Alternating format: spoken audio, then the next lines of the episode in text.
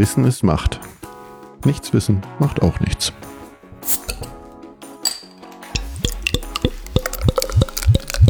Herzlich willkommen zu einer neuen Folge von Macht FM. Hallo Aline. Hallo Rebecca.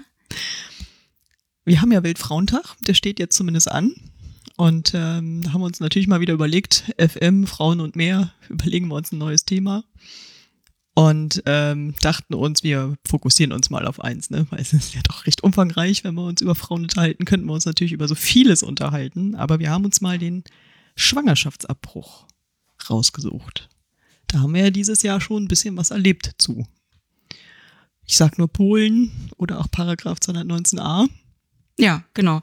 Ich denke, wir fangen einfach mal bei Polen an, weil das hat vielleicht der eine oder die andere in den Medien ähm, verfolgt. Also gibt's ja viele Proteste, Hm. schon über einen längeren Zeitraum und der Hintergrund ist da, dass da das Gesetz über den Schwangerschaftsabbruch äh, verändert wurde, verschärft. Es gab bis dato, also bis zu dieser Gesetzesänderung, waren Schwangerschaftsabbrüche okay, wenn das Leben der Frau in Gefahr war oder aufgrund äh, einer Vergewaltigung es zu einer Schwangerschaft kam. Und eine weitere Ausnahme war, dass es legal ist, wenn der Fötus einen schweren genetischen Defekt hatte. Genau diesen letzten Punkt haben sie jetzt rausgenommen. Da gibt's ja diese sehr ja, rechtsorientierte äh, Regierung und äh, die haben jetzt das Gesetz dahin geändert, dass eben dieser eine Aspekt, unter, unter dem dann ein Schwangerschaftsabbruch legal ist, rausgenommen wurde. Und das gab natürlich sehr viele Proteste, weil viele Eingriffe schon aufgrund genau dieser Tatsache stattgefunden haben. Das war ja vorher schon sehr scharf eigentlich, ne? Ja, Genau. ja, ja. Offiziell gibt es in Polen 1000 Abtreibungen im Jahr Mhm. und eine riesige Dunkelziffer. Ich habe auch Zahlen gefunden, Schätzungen von 100.000 und 120.000 ähm, Abtreibungen im Jahr, was bei 120 würde bedeuten, dass jede dritte Schwangerschaft abgebrochen wird. Das heißt aber jetzt auch, ich meine, die hören ja nicht auf einmal auf, Mhm. die finden jetzt illegal statt Mhm. oder im Ausland. Mhm. Im Zuge dessen haben sich ähm, sowas wie Gruppen gebildet, die den Polen helfen, nach Deutschland zu kommen und hier legal eine Abtreibung durchführen zu lassen. Die müssen sie dann aber bezahlen. Das heißt, die Polinnen, die arm sind oder die einfach nicht so viel Geld zur Verfügung haben, können sich das gar nicht leisten. Was passiert dann? Sie gehen in die illegale Abtreibung, unsichere und stellen damit ja auch noch ihr Leben auf. Ist immer risikobehaftet. Ja, genau, genau, in, genau, risikobehaftet. Also ihr Lebensauf, setzen ihr Lebens aufs Spiel. Das würde Mhm. ich eigentlich sagen. Und ähm, ja, die Proteste gegen dieses Urteil von diesem Verfassungsgericht da in Polen, das, ähm, die reisen im Prinzip nicht ab. Ja. Weil natürlich da, was wird, wird da gemacht, wenn die Rechte der Frauen beschnitten? Richtig, genau. Und es ist ja auch nicht so einfach, sich äh, überhaupt zu informieren, äh, was man da machen kann. Siehe Paragraph 219 ist ja sogar verboten in Deutschland. Mhm. Im Prinzip dürfen Ärzte nicht dafür werben. Ne? Jetzt wurde ja gerade Frau Henel ja wieder Unrecht gegeben sozusagen, dass sie das Tatsache nicht machen durfte. Obwohl sie ja im Prinzip keine Werbung gemacht hat, hier Schwangerschaftsabbruch to go, um das jetzt mal ein bisschen äh, satirisch zu sagen, sondern da hängen ja wirklich Frauenrechte dran und eben auch das Leben der Frau unter Umständen. Deswegen wäre es ja rein theoretisch sehr wichtig, dass Frauen sich darüber informieren könnten. Mhm. Also, also mir geistern noch zwei Ärztinnen aus äh, Berlin rum, die haben sie aber aktuell verurteilt. Aber die andere, die wurde ja schon vor ein paar Jahren verurteilt und die hat ja mehrere Instanzen durchgemacht. Ja.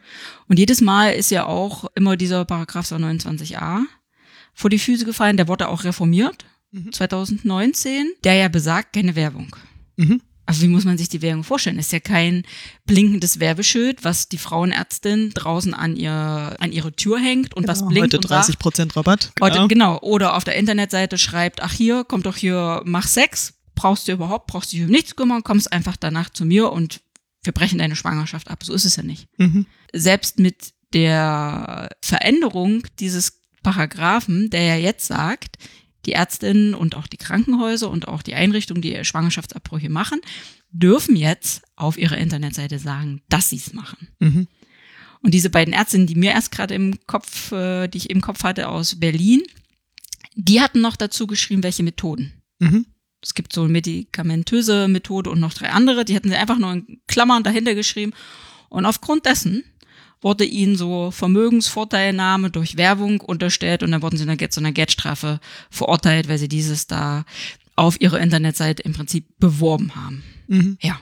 Als wenn wir Frauen jetzt alle dadurch total sagen und yeah, ja, äh, Abtreibung, da ist jetzt die Werbung dafür da und ich würde es jetzt machen. Genau, wie hat Sarah Bosetti gesagt? Abtreibungspartys? Ja, und ich bin süchtig Mhm. und ich oute mich jetzt. Ja, genau. Ja, bitte. Also, Genau. nein. Weil Ist wieder Bevormundung der Ja. Frau, genau. Ja, Macht.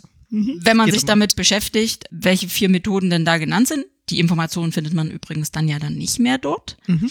Da musst du dann auf äh, Seiten gehen, die auch Beratung eigentlich anbieten oder dann die Krankenhäuser, wo es dann beschrieben werden darf. Oder auf eine private Internetseite, weil der Betreiber, die Betreiberin dieser privaten Internetseite, die dürfen die Informationen übrigens teilen. Mhm. Es sind ja gerne Ärztinnen, die dann Werbung machen für Vermögensvorteilnahme oder so eine Sachen. Oder ich kann mit meiner Nachbarin drüber sprechen, die mir irgendwelche Falschinfos da vermittelt. Aber wenn ich mich dann informiere, weiß ich, das sind auch Vorgänge, die möchte ich nicht. Und da mache ich auch keine Party daraus, wie das ja dann durchaus unterstellt wird, wenn man Werbung macht. Das ist ja keine Werbung für eine Flasche Alkohol, irgendwelcher Schnaps und dann macht ihr einen schönen Abend mit Oder deinen Freunden. Schokolade. Mhm. Oder Schokolade, ja, Schnaps vielleicht auch falsche, falsches Beispiel, oder Schokolade. Und dann hast du einen glücklichen Abend. Nee, ist nicht, weil es ist ja ein medizinischer Eingriff. Richtig, ja. Deshalb sind auch viele Vereinigungen wie unter anderem Pro Familia oder Verdi oder DGB dafür auch einfach diesen Paragraphen, diese Werbeuntersagung komplett abzuschaffen.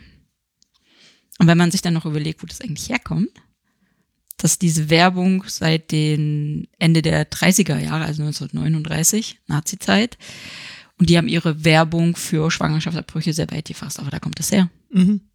Und man sagt, okay, ähm, das ist überhaupt nicht mehr zeitgemäß. Weil, was hast du auch? Du hast doch ein Recht auf Information. Eben, ja. Ne? Einfacher Und Zugang. auch dann kann ich ja eigentlich eine viel bessere Entscheidung für mich treffen, ob ich das möchte Ja. oder auch nicht. Weil was hast du jetzt für eine Möglichkeit? Du kannst sehen, vielleicht, dass dein Frauenarzt oder deine Frauenärztin das in der Nähe macht. Zum, also im Zuge dieser Gesetzesänderung wurde noch eine Liste eingeführt. Du kannst also auf der Seite der Bundeszentrale für gesundheitliche Aufklärung gibt's eine Liste mit in Klammern allen ÄrztInnen, die Abtreibung vornehmen. Wobei ich unterstelle, dass nicht alle ÄrztInnen da drin sind Mhm. weil es ja auch in unserer Gesellschaft eine Stigmatisierung ist und Ärzte werden ja auch durch diesen Paragraphen ein bisschen kriminalisiert. Ne? Weil, ja, wer möchte das anbieten? Ja, genau. Äh, ja. mal Lebensschützer vor der Tür stehen, ja. Genau. Aber du, du hättest jetzt als Betroffene oder als Schwangere, die sagt, ich brauche irgendwie einen Ausweg, Mhm. weiß aber noch gar nicht, wie der Ausweg aussieht. Um dich vorher zu informieren, hast du jetzt keine andere Möglichkeit, als diese Liste nachzugucken, dann da abzutelefonieren, falls du dich vorher schon mal informiert hast, welche Möglichkeiten gibt, um dann zu erfragen, welche Methode der oder die Ärztin dort anbietet. Das ist kein niederschwelliges Informationsangebot. Das ist total, ich muss in sowieso in meiner schon sehr belastenden Situation, muss ich mich auch noch der Stigmatisierung der Gesellschaft preisgeben und mich da einfach so durchführen. Ich finde es unmöglich. Es ist ein sehr erschwerter Zugang, Ja. das ist richtig. Vor allem, wann erfährt man eigentlich von der eigenen Schwangerschaft? Mhm. Das ist, erfährt man ja noch nicht gleich an Tag eins. Im Zweifelsfall dauert das. Aber wir haben ja ähm, auch noch den Paragraphen 218 ohnehin. Mhm. Deutschland ist ähm, Schwangerschaftsabbruch strafbar. Steht im Strafgesetzbuch.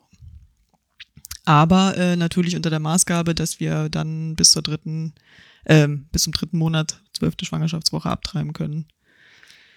Aber im Prinzip ähm, in der Zeit muss man dann auch diese Entscheidung treffen, sich die Informationen holen. Man muss dieses Beratungsgespräch machen. Das ist ja auch die Voraussetzung. Dann hat man, glaube ich, drei Tage muss man sich Zeit lassen. Ne? Ja, also zwischen Beratung und, und, müssen dem Eingriff. Hm. Genau.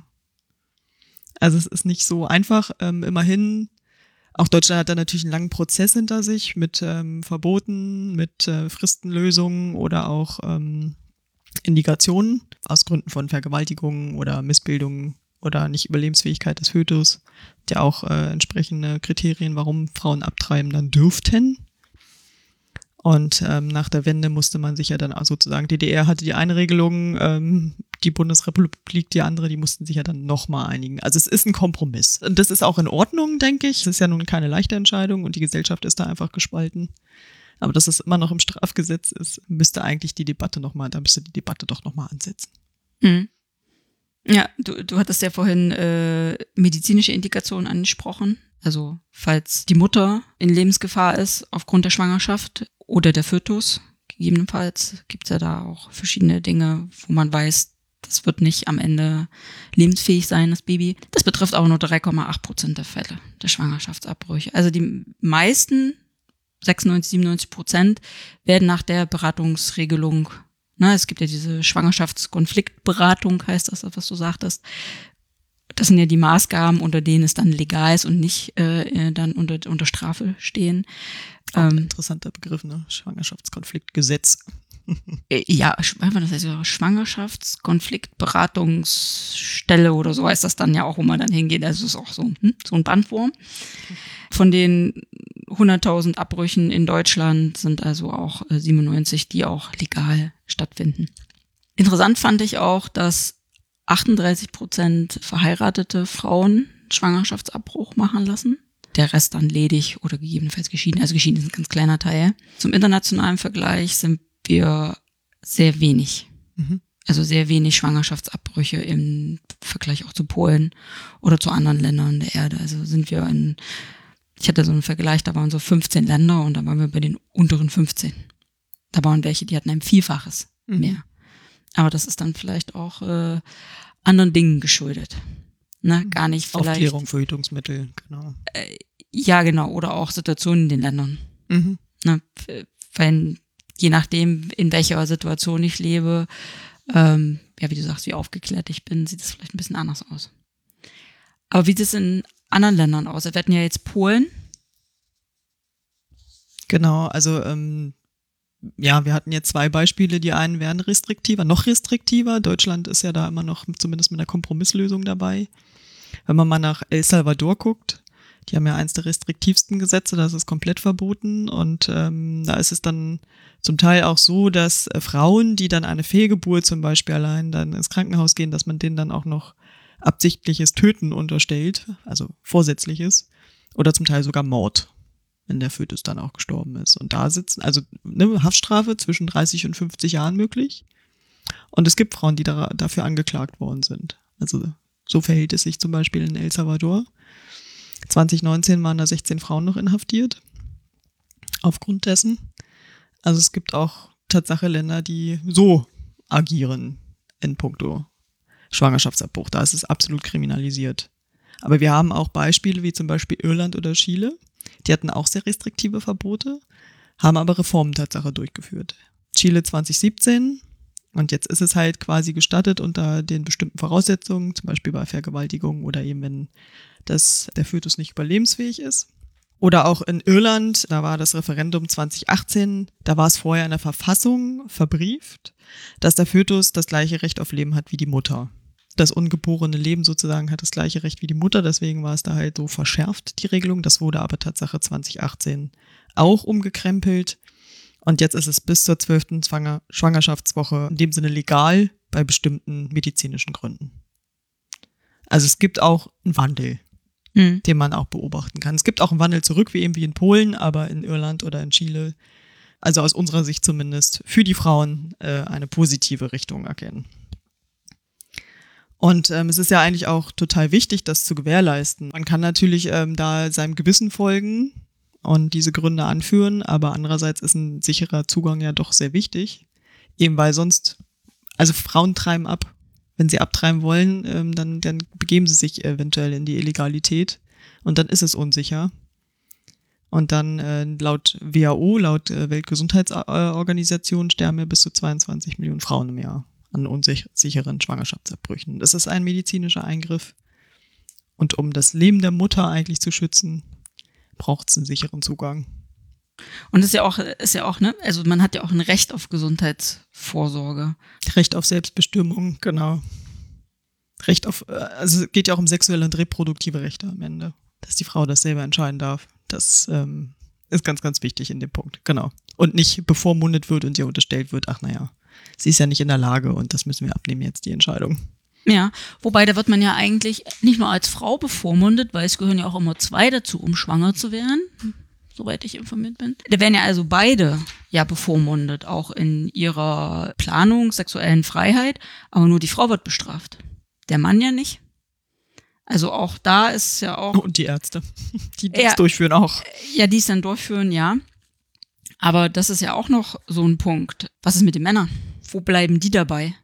Sicherlich ist die Frau, die die Abtreibung durchführen lässt, weil, das, weil es ihr Körper ist.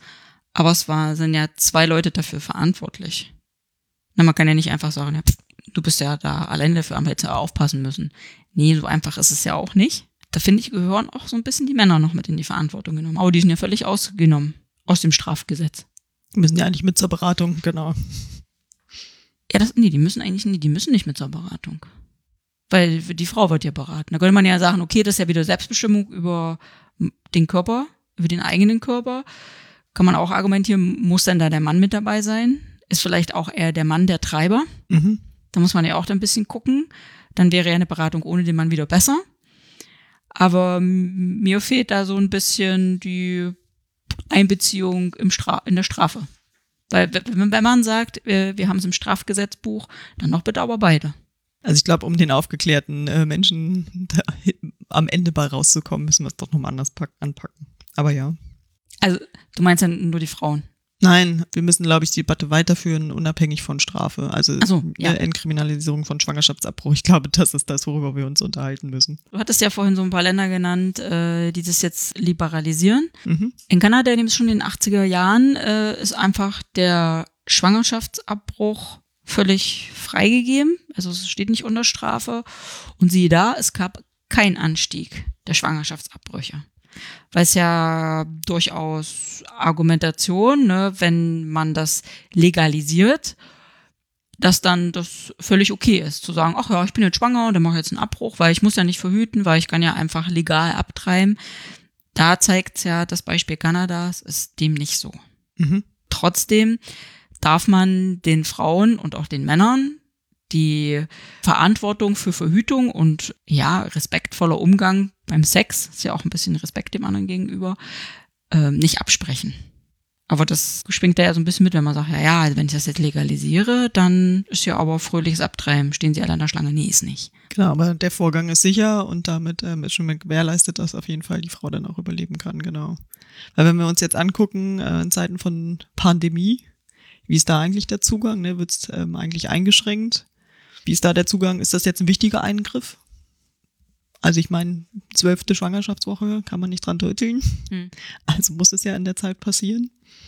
Aber wird es eigentlich gerade als wichtig erachtet, ja? Und wie ist da jetzt eigentlich der Zugang? Weil wenn man ähm, ich hatte einen Artikel gelesen, Tatsache über Sierra Leone und Ebola vor ein paar Jahren, als da die Krise war, da ähm, war das plötzlich ziemlich schwierig, den Zugang dafür zu kriegen, weil es war ja eben nicht so wichtig, da war ja Ebola im Vordergrund. Aber am Ende, die Schwangerschaftsabbrüche sind dann eben pass trotzdem passiert. Und es gab am Ende ähm, wohl vergleichbare Todeszahlen, genauso wie bei Ebola. Also die Schwangerschaftsabbrüche waren dann gleichzusetzen mit den Fällen, die an Ebola gestorben sind. Also hier hast du jetzt die Möglichkeit, durchaus, aber von Bundesland zu Bundesland unterschiedlich, dass du auch die Online-Beratung machen kannst. Also du musst jetzt nicht mehr in diese Beratungsstelle gehen. Und du kannst dich dann, je nachdem in deinem Ort, was, was du da für Möglichkeiten hatten, welche Beratungsstellen, was sie anbieten, ob Online- oder Videoberatung und schicken dir dann auch diesen Beratungsschein per Post zu. Was natürlich gegebenenfalls die Zeit etwas verlängert. Ne? Spielt ja manchmal auch die Zeit gegen dich. Wenn du bis zur zwölften Woche Zeit hast, merkst du es erst spät, weil pff, sowieso die Tage unregelmäßig kommen, weil dieser 28-Tage-Zyklus ist ja auch ein Mythos. Ja, wenn du dann aber noch drei Tage dazwischen haben musst, zwischen Beratungsgespräch und Abbruch selbst und den Schein zuschicken. Also ja, aber es ist trotzdem noch möglich. Also die Pandemie schränkt es jetzt erstmal den Zugang zu den Voraussetzungen, das machen zu können, sch- schränkt es nicht ein. Ob jetzt natürlich Kliniken gegebenenfalls das Angebot der Abbrüche einstellen, nenne ich jetzt mal das Angebot. Das ist natürlich wieder was anderes. Ne? Wenn, wenn ja jetzt auch Operationen verschoben werden, wo man sagt, okay, so eine Knie-OP, die kann man ein bisschen hinauszögern. Ja, aber das ist ein zeitkritischer Eingriff. Der sollte eigentlich nicht darunter fallen. Aber das weiß, da habe ich nichts gefunden, wie da eigentlich der Umgang ist. Es ging da hauptsächlich darum, dass erstmal die Betroffene noch geschützt wird und nicht in der Pandemie auch noch zu einem eins zu eins Gespräch gehen muss. Also da, das geht schon. Mhm.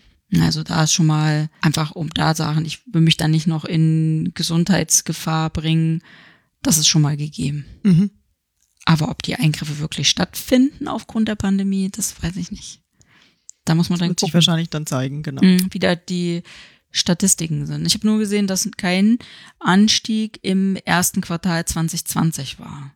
Wobei ja erst Lockdown und so war ja erst im Ende des ersten Quartals 2020. Von daher hängt es noch gar nicht zusammen, die Zahlen. Müsste man dann einfach mal noch mal in einem halben Jahr gucken, wie dann tatsächlich die Zahlen für letztes Jahr aussehen.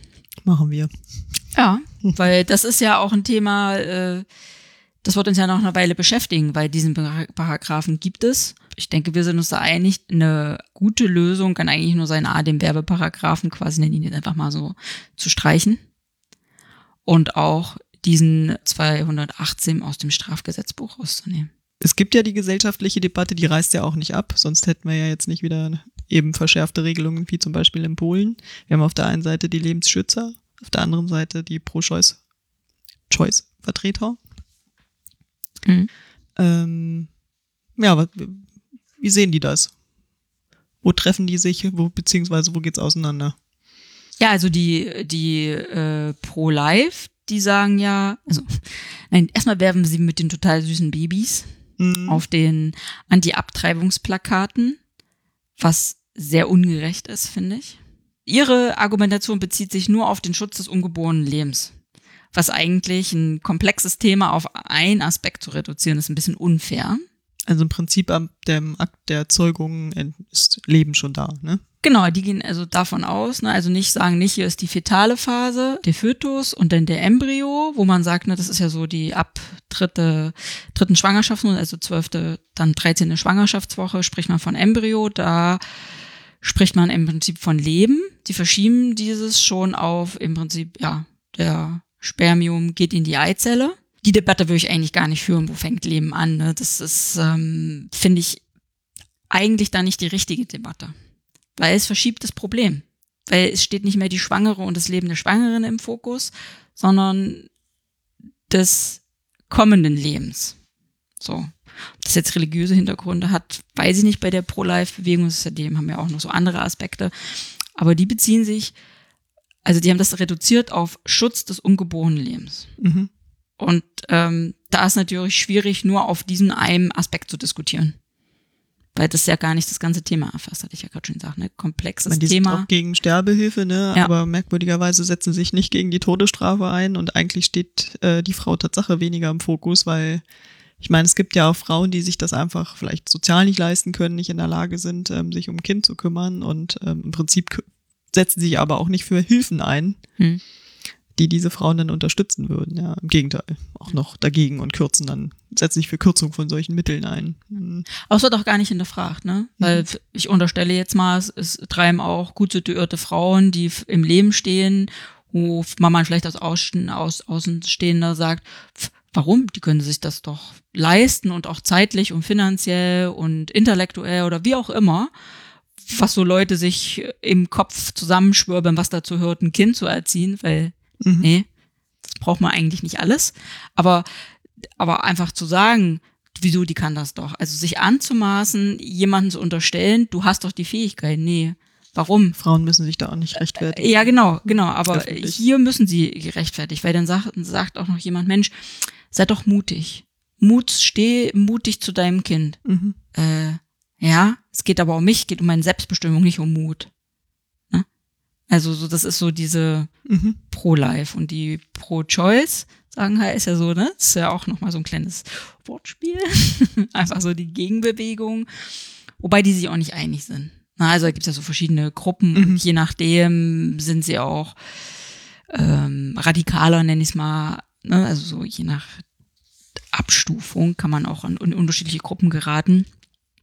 Aber da ist halt die Argumentation, einmal ist es ähm, ist ein Frauenrecht zu entscheiden bis zur zwölften Woche, ob ich das abbrechen möchte oder nicht. Also das reduzieren sie dann eher schon auf die Frau. Und äh, die sagen halt einfach, das ist ein Menschenrecht, sexuelle Selbstbestimmung. So, und das ist ja auch verankert diese Selbstbestimmung. Und ähm, daher gehen sie davon aus, wir möchten die Selbstbestimmung fördern. Das heißt also erstmal die Betroffenen uns angucken, die Schwangere, trotzdem Beratung geben, natürlich, weil vielleicht fehlt auch einfach nur so ein kleiner äh, Hinweis und sagen, Mensch, hier, das schaffst du. Mhm. Oder eben doch nicht. Ne? Um zu sagen, ja, okay, ihr habt eigentlich recht. Ich mach das oder ich mach's nicht. Also das, das soll ja gar nicht außen vor sein. Ne? Die wollen ja nicht jemandem sagen, äh, der, der, da ist jemand schwanger und diejenige sagt dann, ja, ich breche jetzt ab, ohne eigentlich tiefer drüber nachzudenken. Also schon so ein Beratungsgespräch sollte schon stattfinden. Also es geht ja gar nicht darum, das völlig zu canceln, ähm, aber trotzdem denjenigen zu unterstützen in seinen Rechten und nicht ihn gleich mit Vorwürfen zu bombardieren. Das Interessante ist ja, dass die Pro-Life-Bewegung, um da nochmal anzusetzen, ähm, ja auch mit Menschenrechten ähm, kommt und argumentiert und das ungeborene Leben ne, hat auch ein Recht auf Leben und das ist ein Menschenrecht. Das ist ähm, auch eine Argumentation aus dem rechten Lager.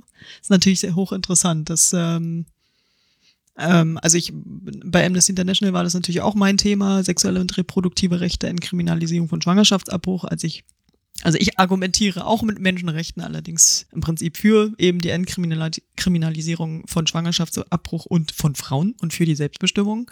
Aber die Rechten, nenne ich es jetzt mal plakativ, setzen das Argument auch ein. Da war ich natürlich ähm, etwas geschockt vor ein paar Jahren, als das dann auch so passiert ist. Aber es hochinteressant. Das ist ja auch ähm, eine gewachsene Diskussion. Wenn man mal so dahinter guckt, kann man auch sagen, okay, warum sind denn Abtreibungen eigentlich verboten? Irgendwann brauchte man ja mal Kinder fürs Militär. Dann brauchten wir Menschen, die ja unsere Rente bezahlen. Und die Rechten können heute äh, argumentieren, naja, wir brauchen ja hier ordentliche Europäer, also echte, quasi, ne, Ur-Ungarn und, also jetzt mal blöd geredet oder Urdeutsche, wie auch eine antifeministische Partei in, im Bundestag, im Deutschen Bundestag argumentiert. Kann man nicht äh, leider ignorieren. Und ich glaube, das muss man auch auf dem Schirm haben in dieser Debatte und da müssen wir uns hüten. Also es gibt immer unterschiedliche Sachen und äh, wenn ich mir das dann angucke, wie eigentlich mit Familienplanung und Geburtenkontrolle mal umgegangen ist, da machen wir jetzt, glaube ich, noch mal ein kleines Fass auf, aber ich finde, dass, um das zu verstehen, warum wir diese Debatten heute führen, wie wir sie haben, spielt das auch eine ganz, ganz große Rolle. Wir haben uns ja gerade über sehr scharfe Gesetze zum Teil und immer grundsätzlich auf jeden Fall über Illegalität und Strafe unterhalten. Aber es ging ja auch mal ganz anders. Und zwar hatte man ja so viel Angst über die Population Bomb, also ums Bevölkerungswachstum, das kam so in den 50ern auf. Und die USA hat da relativ viel Geld reingesteckt und hat ähm, Entwicklungshilfe abhängig davon gemacht, dass Länder sich um ihre Geburtenkontrolle gefälligst kümmern und um ihr Bevölkerungswachstum. Und ich spreche da Indien, Südkorea und China mal als Beispiele an. Indira Gandhi, damals Premierministerin in ähm, Indien, wurde quasi damit erpresst. Du kriegst jetzt aber nur noch Unterstützung, wenn du dich darum kümmerst. Und die haben das sehr perfide gemacht. Da war dann Abtreibung plötzlich total toll. Da gab's äh, mobile Kliniken, also es war ein riesen Verwaltungsapparat. Da haben die Menschen geschult, die dann eben in die Dörfer gegangen sind und aufgeklärt haben. Die haben auch Verhütungsmittel verteilt, kostenlos und haben aufgeklärt hier ähm, und Abtreibung, gesagt, sogar angepriesen. Ist auch noch eine Lösung, wenn ihr dann schwanger geworden seid. Und es gab richtige ähm, Sterilisierungscamps. Und äh, in den 70ern, zwischen 75 und 77, wurden acht Millionen Menschen damals sterilisiert. Also es gab Sterilisierungscamps für Frauen und für Männer in Indien. Also ganz, ganz dunkles Kapitel eigentlich. Dass man das da so gemacht hat. Genauso wie in Südkorea oder in China. Also die hatten, jetzt muss ich mal ganz kurz nachgucken, so ganz unterschiedliche ne, Gesundheitshelfer, Familienplanungshelferinnen, so haben die das genannt. Äh, der Westen hatte auch Busse geschickt, damit man das machen konnte. Mobile Kliniken hatte ich ja schon erwähnt. Wie ein richtiger Apparat dahinter, war richtig verwaltet. Dass man das ja quasi in den äh, Griff bekommt und Ford und Rockefeller und ähm, das waren so die Geldgeber zum Teil, aber auch die ganz unterschiedlichen Schweden, Großbritannien hatte auch Geld gegeben. Und warum eigentlich in den Ländern? Hat ja eigentlich die Armen betroffen, ne? Also irgendwo, man hat wohl Angst vor Armen und wollte das so ein bisschen ähm, eindämmen. Oder man hat auch die Spirale da ähm, großzügig verteilt obwohl sie dann den Frauen auch nicht immer gut bekommen ist und sie daran eventuell verstorben sind. Man hat sogar, allerdings hat man da wohl nur drüber nachgedacht, über eine Kindersteuer, dass man vielleicht Homosexualität anpreist Oder ähm, eben Sterilisationsmittel vielleicht sogar ins Trinkwasser mischt.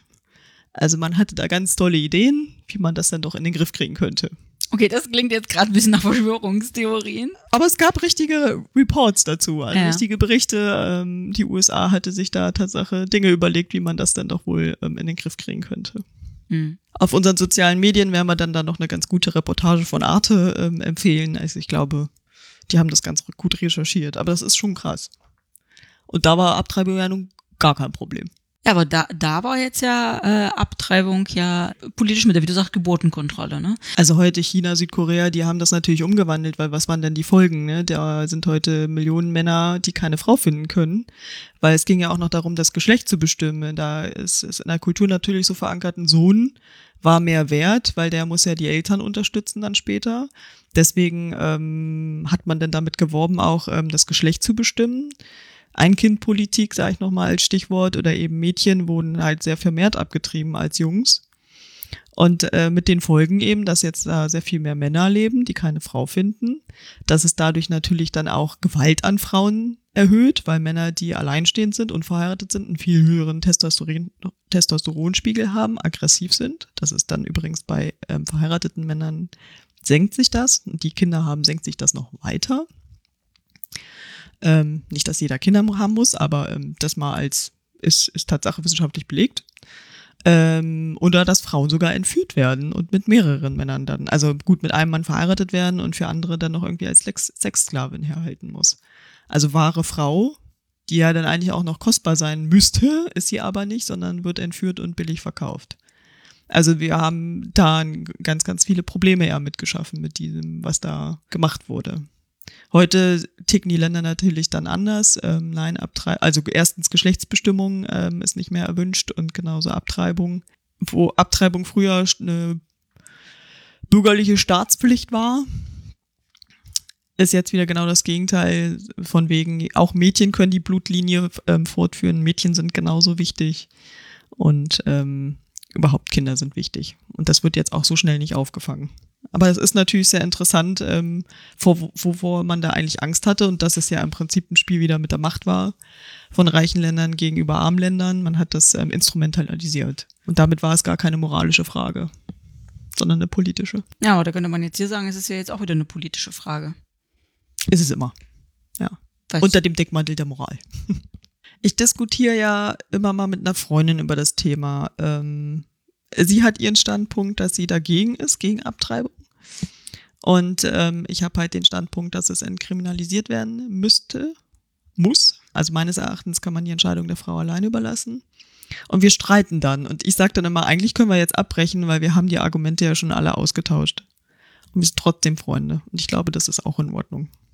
Man kann auch verschiedener Meinung und Auffassung sein, aber ähm, so weit es die Gesetzeslage angeht, bin ich der Meinung, dass wir da noch ein bisschen was vorhaben. Und das wünsche ich mir, glaube ich, auch nochmal. Wir haben ja nun mal jetzt den Weltfrauentag am 1. März, äh, am 8. März, Entschuldigung. Ich wünsche mir, dass da Frauen sich erstens Gedanken drüber machen und dass sie sich informieren und dass sie da auch vielleicht sogar sich dafür einsetzen. Ja, den kann ich mir auch eigentlich nur anschließen. Euch kann ich nochmal nahelegen, uns auf Instagram, Facebook und Twitter zu besuchen. Gerne könnt ihr auch auf YouTube unsere Folgen hören, gucken und dann auch mitlesen, weil da gibt's Untertitel. Und lasst doch mal eure Meinung in den Kommentaren da. Bis dann. Bis dann. Ich sag's. Ich hab's schon oft gesagt. Das Dr. Macht-Team bedankt sich für dein Durchhaltevermögen. Möge die Macht mit dir sein. Oder mit mir.